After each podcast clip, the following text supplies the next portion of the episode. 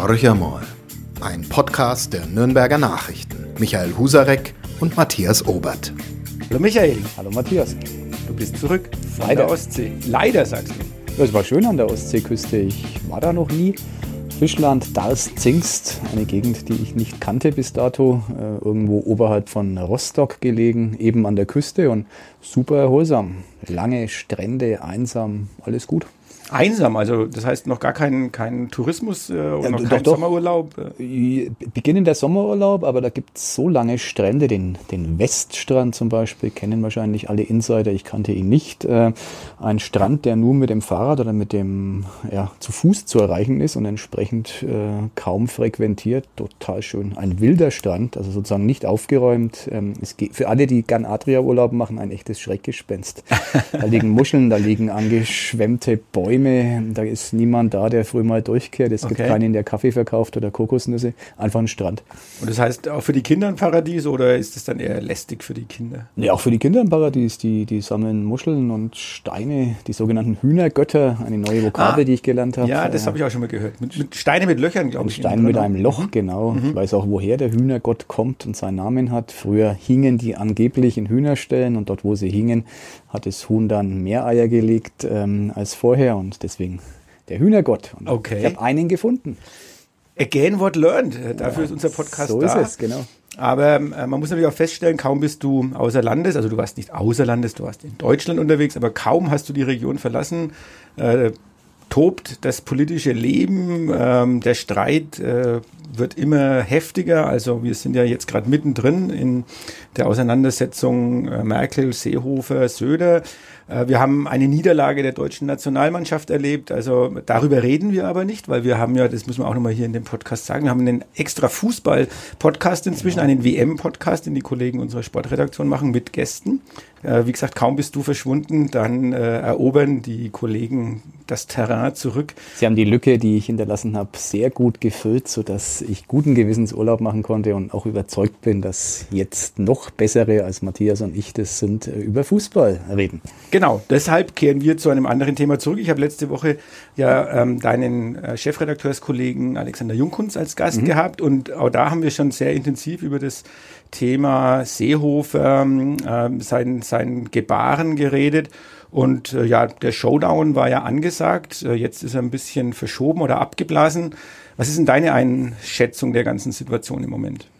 Ich halte es für eine völlig äh, schräge Angelegenheit. Eine Regionalpartei plustert sich auf und will das Zünglein an der Waage spielen. Witzigerweise gelingt es ihr auch, das Zünglein an der Waage zu spielen. Seehofer betreibt ein Harakiri-Spiel, wenn er äh, tatsächlich das tut, was er ankündigt. Er kann es ja eigentlich gar nicht mehr lassen, weil er es so vollmundig ankündigt. Dann wird er demnächst, äh, wenn es keine Einigung auf der europäischen Ebene geben sollte, ab Anfang Juli äh, Flüchtlinge an den Grenzen zurückweisen lassen. Für Merkel kann das nur bedeuten, dass sie von ihrer Richtlinienkompetenz als Kanzlerin Gebrauch macht äh, und dann Seehofer aus dem Kabinett hinausschmeißt. Das wird die Koalition sprengen und äh, mit dem Scherbenhaufen äh, müssen wir dann umgehen. Der Einzige, der sich darüber freut, ist äh, Markus Söder, weil er mit Seehofer vielleicht einen Rivalen aus alten Tagen dann los hat. Wer nicht mehr Innenminister ist, der bleibt auch nicht CSU-Parteichef und äh, die Bayern haben ihr Thema, die Flüchtlingsfrage und die harte Linie dann sozusagen bis zum bitteren Ende durchgezogen. Also was Aber spielt es nicht Söder sogar in die Hände? Weil man sagt, wir als CSU, wir haben alles gegeben, wir haben Wort ja, klar, gehalten. Klar, das, äh, natürlich spitzt der CSU in die Hände, so meine ich es ja auch. Söder kann sich freuen. Mhm. In doppelter Hinsicht, weil er dann Seehofer äh, in Anführungszeichen los ist und äh, sein Flüchtlingsthema nach wie vor bis zum Wahlkampf hat und äh, den starken Mann markieren kann. Ich finde es ehrlich gesagt inhaltlich entsetzlich, wenn ich mir das Vokabular anschaue. Ähm, Asyltourismus, ähm, ein Wort, das äh, Söder sicherlich mit Bedacht benutzt. Äh, ich finde ein gefährliches Wort, weil es ähm, zuvor, bevor es er aufgegriffen hat, aus äh, rechtsextremen Kreisen bekannt war. Ich finde es brandgefährlich, äh, was er da betreibt. Äh, es mag ihm persönlich nutzen, aber ich glaube, dass ein Politiker auch äh, eine gewisse moralische Verpflichtung fürs Land haben muss und äh, die vermisse ich. Ich habe ähm, im Urlaub an der Ostsee die dortige Ostsee-Zeitung gelesen.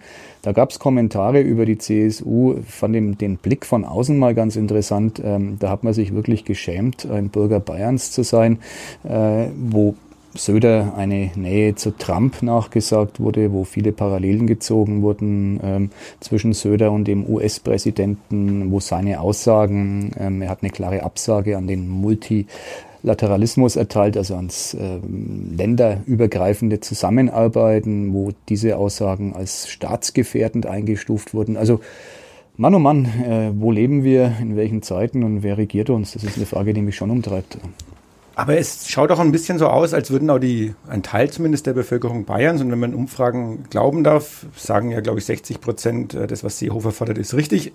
Natürlich ist es sehr populistisch, aber man trifft ein bisschen den, den Ton und die Stimmungslage, respektive heizt diese Stimmungslage ja noch zusätzlich an mit solchen Aussagen, weil man jetzt auf einmal so tut, als wenn das ja der richtige Weg äh, wäre, wo man über die ganze Zeit hinweg eigentlich wusste, dass es nur eine europäische Lösung geben kann der Problematik. Mhm. Die ist allerdings, muss man auch ehrlicherweise sagen, ja weit entfernt.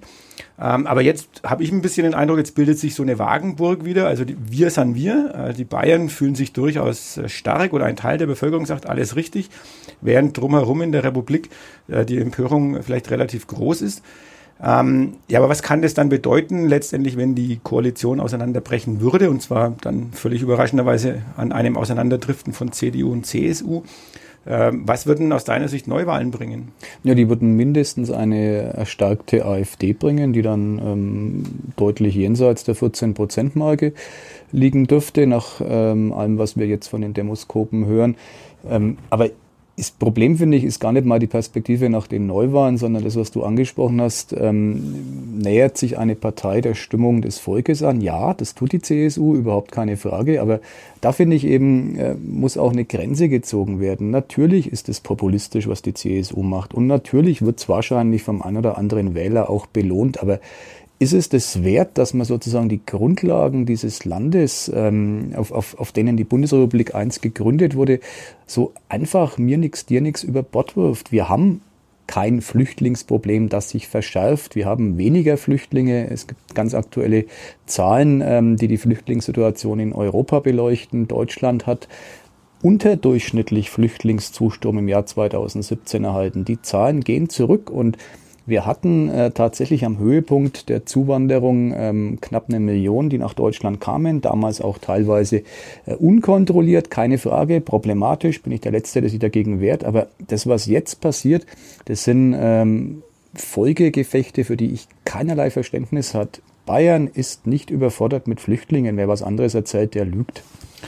Das würde bedeuten, dass eigentlich aus deiner Sicht der richtige Weg wäre, mehr in die Integration zu stecken. Ein Absolut. Zuwanderungsgesetz, wäre wär das ein Thema? Überfällig. Also ist ja auch was, was die Große Koalition sich auf die Fahnen ähm, geheftet hat. Ich hoffe, sie werden es umsetzen.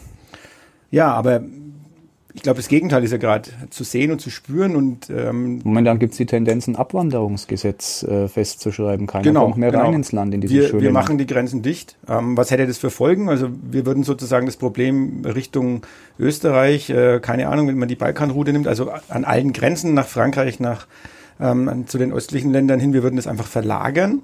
Ähm, wir schieben unser Problem, wie schon die Jahre vorher, einfach wieder an die Länder zurück, wo die Flüchtlinge, die noch auf dem Weg sind und auch weiterhin kommen werden, ähm, an, auf die Länder zurückverlagern, wo die Flüchtlinge anlanden. Das heißt Griechenland und Italien. Genau, also völlig unsolidarisches Verhalten. Deutschland äh, kann nun wahrlich nichts dafür, dass über die Ost- und Nordsee kaum Flüchtlinge kommen, sondern die logischerweise den naheliegenden Weg übers Mittelmeer wählen an die dortigen Anrainerstaaten. Und äh, wir haben es ja gerade eben gesehen mit dem Flüchtlingsschiff, das weder in italienischen Häfen festmachen durfte, noch äh, auf Malta willkommen war, dann nach Spanien ausweichen musste und jetzt werden die knapp 700 Flüchtlinge aufgeteilt zwischen Spanien und Frankreich. Das Ganze wird als äh, Akt der Solidarität gefeiert, weil tatsächlich Spanien dieses Schiff in, in seinen Hafen hat einlaufen lassen.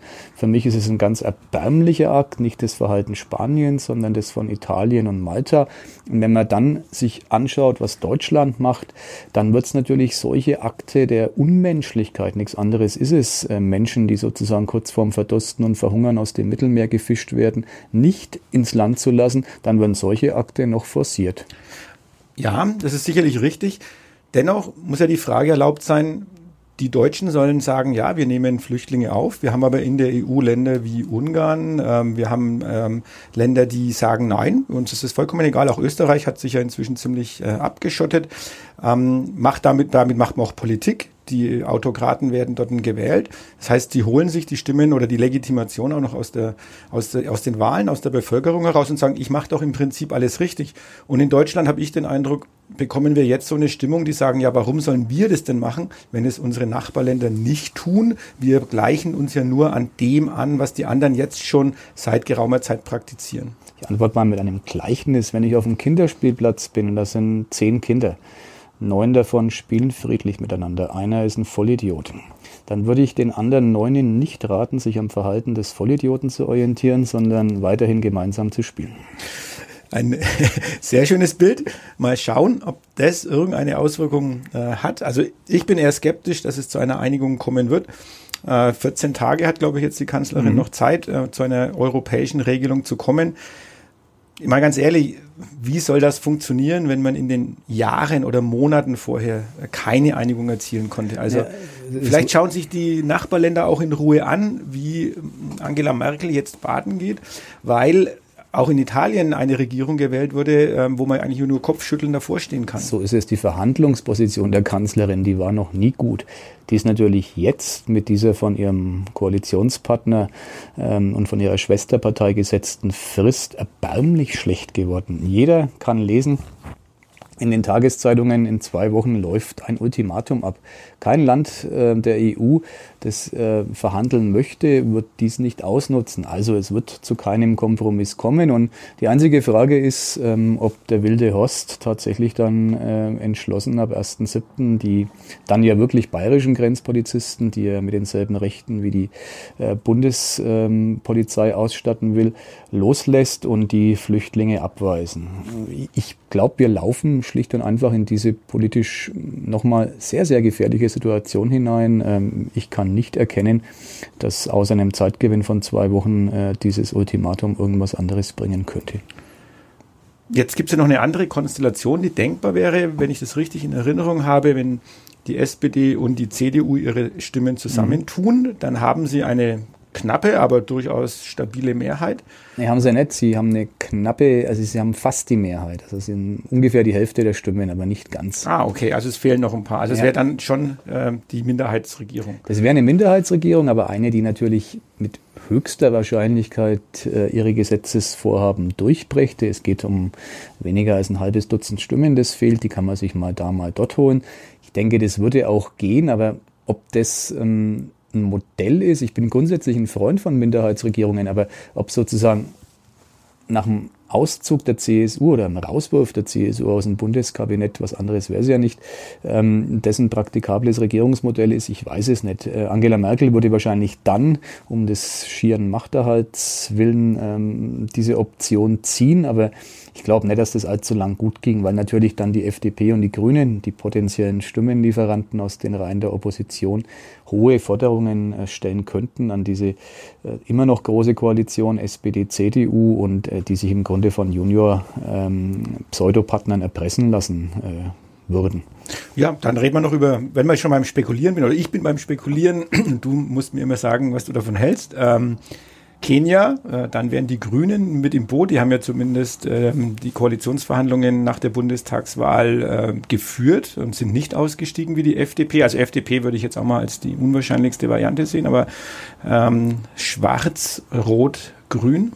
Naja, die Grünen selber sind ja da sehr zerstritten. Es gibt ja hm, führende Politiker, die für so eine Koalition wären. Es gibt aber auch andere führende grünen Politiker, die dagegen sind. Also was ich damit sagen will, innerhalb der Grünen ein höchst umstrittenes Thema. Die SPD, deine Partei, Matthias, die wird es ja wieder mal zerreißen, weil natürlich das SPD-Mitgliedervotum nicht für eine Konstellation CDU, Grüne, SPD ähm, abgehalten wurde. Es wurde für den Wiedereintritt der SPD in die Große Koalition mit weiteres der Union Votum können Sie sich, glaube ich, jetzt nicht mehr leisten, Ein weiteres weil das Geld weg ist. zerreißt die SPD vollends, die ja äh, hier in Bayern ohnehin schon bei unter 15 Prozent liegt. Auf Bundesebene glaube ich, äh, ich glaube das wirklich, bei einer Neuwahl auch Gefahr liefe, äh, in dem Bereich 15 bis 20 Prozent ähm, zu versacken, den Status Volkspartei dann mhm. ähm, wirklich ähm, ja, in Frage stellen würde. Also ich glaube, dass ähm, das sehr unwahrscheinlich ist, dass man sozusagen einfach äh, auswechselt, jetzt vielleicht doch zum Fußball zurückzukommen, da kann ich einen Spieler ersetzen, ähm, aber in der Politik eine Partei aus dem Regierungsbündnis einfach so ersetzen, Grüne versus CSU, schon mal allein ideologisch äh, trennen die äh, beiden Parteien Welten, ist nicht so einfach, da ist der ganze Koalitionsvertrag obsolet, da steht zur Klimapolitik fast nichts drin würden die Grünen niemals akzeptieren. Für die ist die Klimapolitik ähm, logischerweise also würde alles, Thema. Äh, zumindest die Verhandlungen müssten nochmal komplett neu aufgesetzt werden. Das ganze Prozedere Absolut. würde nochmal beginnen. Sondieren. Aber dann, dann kehren wir nochmal zu den zwei Machtmenschen zurück. Also wir haben eine Angela Merkel, die ja durchaus äh, die ein oder andere Krise ausgesessen hat, macht man ihr manchmal zum Vorwurf, sie würde die Krisen aussitzen. Aber wenn man ganz ehrlich ist, sie ist ähm, auch eine Wegbeißerin. Sie hat alle ihre Konkurrenten, mhm. ihre potenziellen Konkurrentinnen und Konkurrenten rechtzeitig beseitigt, ähm, mhm. damit überhaupt keine Gefahr entstehen konnte. Also sie ist eine, ein Machtmensch Definitiv. par excellence. Ja. Und beim Horst Seehofer braucht man nicht drüber reden, der ist es sowieso. Ähm, haben die überhaupt eine Chance? Jetzt lassen wir die Frist vorüberstreichen. Ähm, man hat ja jetzt schon gesagt, wer, wer kann da ohne Gesichtsverlust überhaupt noch rauskommen? Jetzt hat man so eine Wischiwaschi-Lösung gefunden. Die Auguren streiten sich drüber. Hat jetzt mehr der Horst Seehofer sein Gesicht verloren, hat mehr Angela Merkel ihr Gesicht verloren. So, jetzt ist Ende Juni da. Raufen die sich nochmal zusammen vielleicht, weil sie sagen, naja, der Machterhalt ist für beide Seiten wichtiger, als ähm, das jetzt völlig an die Wand zu fahren? Ich traue es beiden zu, dass sie sich wieder zusammenraufen. Guten Gewissens halte ich es für ein Ding der Unmöglichkeit. Der eine, Horst Seehofer, hat angeblich ähm, gegenüber CSU Kreisen gesagt, mit der Frau kann ich einfach nicht. Ähm, die andere, Angela Merkel, hat öffentlich gesagt, äh, ein Innenminister und die Kanzlerin müssen gesprächsfähig bleiben. Das ist so, ähm, wenn es einen kleinsten, kleinen gemeinsamen mhm. Nenner gibt, dann ist es der, gesprächsfähig sein. Also sie können miteinander reden, ohne dass einer einen anderen kloppt. Das ist die Aussage. Ähm, das ist zu wenig. Das ist definitiv zu wenig für ein gedeihliches Miteinander in einer Regierung. Äh, das ist eine Schlüsselposition, die des Bundesinnenministers. Die der Bundeskanzlerin ist ohnehin die herausgehobenste Position. Sie ist die Regierungschefin. Ähm, ich halte es äh, für sehr unwahrscheinlich, dass die beiden zum Wohle dieses Landes weiter zusammenarbeiten könnten. Äh, ich halte es für sehr wahrscheinlich, dass sie versuchen, äh, zum eigenen Machterhalt genau das zu tun. Dann lass uns noch ein paar Worte über Markus Söder reden. Wenn Markus Söder jemand ist, der ja, ja einerseits mit dem großen Geldbeutel durch das Land reist, verteilt äh, gerade reichlich Geld und hat es auch vorher schon getan als Finanzminister, und hat ja so ein bisschen auch gezeigt, dass er auch natürlich die menschliche Seite, dass er jemand ist, mit dem man reden kann, der mhm. durchaus kompromissfähig ist. Und jetzt fährt er gerade die ganz harte Linie, Rückholen von Wählern vom rechten Rand, äh, schön und gut. Verprellt er aus deiner Sicht nicht auch Wähler, aus dieser, aus dieser Mitte oder hat er die sowieso sicher, weil die sagen, eine SPD ist nicht wählbar, die Grünen sind nicht wählbar äh, und die FWG ist für sie keine echt, echte Alternative, also die Freien Wähler. Ja, du hast das große Glück von Markus Söder treffend beschrieben. Es sind die mangelnden Alternativen für einen Wähler in Bayern aus der politischen Mitte, wirklich aus der Mitte, nicht aus dem rechtskonservativen oder gar rechtsextremen oder rechtsradikalen Spektrum, äh, ist natürlich es schon schwierig, jenseits der CSU eine wählbare Alternative zu finden. Die Grünen, äh, so sehr sich auch die beiden Parteien annähern mögen, gelten vielen immer noch von ihrer Herkunft her als äh, sozusagen zu alternativ. Die SPD äh, schießt sich gnadenlos mit allem, was ihr zur Verfügung steht, ins politische Abseits. Ähm, ist, glaube ich, auch unwählbar für einen äh, Menschen ähm, der Mitte, der tendenziell vorher CSU gewählt hat. Das ist ein großer Schritt. Äh, Die Freien Wähler, ja, die sind's Anhängsel. Ähm, Hubert Aiwanger macht ja keinen Hehl aus, äh, aus seinem Begehren. Er, er will schlicht und einfach, er, er bettelt geradezu darum, äh, Juniorpartner einer CSU-geführten Regierung zu werden. Da kann man sich dann schon fragen, warum nicht gleich das Original zu wählen. Und ja, insofern denke ich, dass Markus Söder wenig Gefahr läuft, äh, die Mitte zu verprellen. Die FDP in Bayern spielt keine relevante Rolle. Er kann mit Fug und Recht, und da ist er ja durchaus ein Stratege, wo man nur bewundernd den Hut ziehen kann, er kann sich mit Fug und Recht darauf stürzen, auf den äh, rechten politischen Rand auf das, was ähm, von der klassischen alten CSU ähm, rechts davon steht, sozusagen zwischen CSU und AfD und dann in die AfD hinein. Dort will er abfischen und äh, wenn ihm das gelingt, wird er eine absolute Mehrheit am 14. Oktober haben. Das ist sein Ziel, kein anderes und da ist er äh, ideologisch gänzlich schmerzfrei, wie die letzten Tage bewiesen haben. Absolut.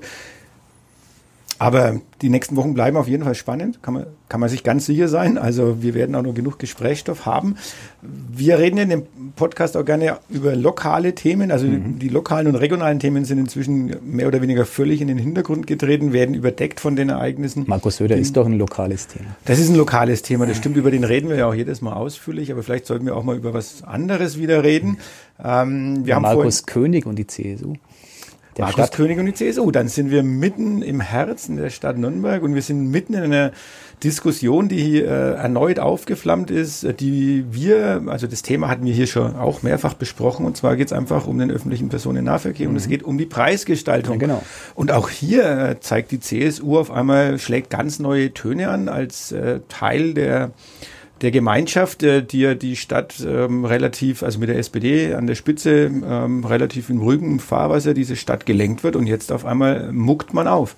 Ja, finde ich spannend. Die, die CSU hat tatsächlich, zumindest verbal, ähm, es nicht ausgeschlossen, sich gegen eine Preiserhöhung, gegen die routinemäßige Preiserhöhung der äh, ÖPNV-Tarife auszusprechen. Das wäre eine kommunalpolitische Sensation ersten Ranges, weil das bisher tatsächlich ziemlich unstrittig war zwischen den beiden großen Parteien, SPD und CSU im Nürnberger Rathaus. Die waren sich irgendwie einig, äh, buchstäblich abzunicken. Äh, Jahr für Jahr steigen die Preise des ÖPNVs und Jetzt wird die CSU äh, und ihr neuer Fraktionschef Markus König offenbar raus aus diesem Automatismus. Finde ich super spannend. Ich glaube, die CSU ähm, weiß auch, dass das äh, ein Thema ist, wo viele Wähler sehr sensibel reagieren werden, wo sie auch tatsächlich Stimmen holen wollen. Wir schreiben äh, Mitte 2018, es sind äh, im März 2020 Kommunalwahlen. Der Termin rückt näher. Markus König will sich profilieren. Ähm, bis vor wenigen Monaten hat ihm das kaum einer zugetraut. Jetzt ist er ein ernsthafter Kandidat fürs Amt äh, des Oberbürgermeisterkandidaten innerhalb der CSU.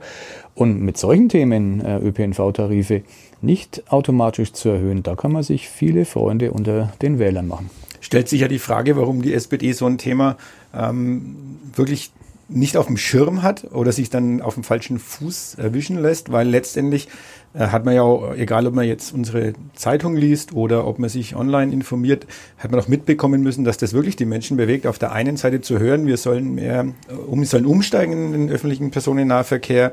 Äh, wir kennen äh, die Problematik mit zunehmendem Straßenverkehr, kein Platz für die PKWs, wir wollen eigentlich die LKWs aus den Städten draußen mhm. haben. Hat jetzt nichts mit öffentlichen Personennahverkehr zu tun, aber insgesamt ein Umdenken in der Verkehrspolitik genau. und gleichzeitig geniert man sich nicht einfach die Preise zu erhöhen, also im, im, üblichen Rhythmus ist jetzt nichts, nichts Besonderes sozusagen, man macht einfach so weiter wie genau. gehabt, genau. aber das ist ja kein Anreiz zum Umsteigen. Nee, garantiert nicht, deswegen finde ich das auch sehr spannend, äh, weil ja, wenn man auf den Nürnberger Stadtrat äh, blickt, die SPD dort keine Mehrheit hat. Wenn es tatsächlich so wäre, dass äh, ein Bündnis aus CSU, den Grünen, der Linken und den kleineren Parteien sich gegen die Preiserhöhung ähm, aussprechen würde, dann hätte dieses Bündnis eine Mehrheit.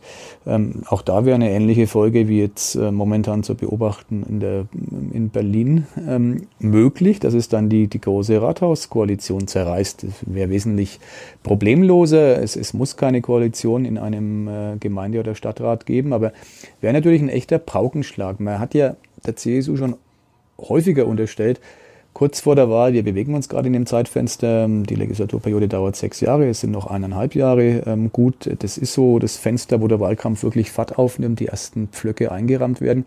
Der CSU wurde eben schon oft unterstellt, kurz vor so einer Kommunalwahl rauszugehen aus dem Bündnis. Bisher waren es immer ja, staatsmännische Überlegungen, die dazu geführt haben, nein, das tun wir jetzt nicht. Ähm, in der jetzigen Verfasstheit der CSU, mit dem, was sie sozusagen ähm, auf der Bundesebene zelebriert, traue ich äh, dieser Partei alles zu, auch das Sprengen des Rathausbündnisses.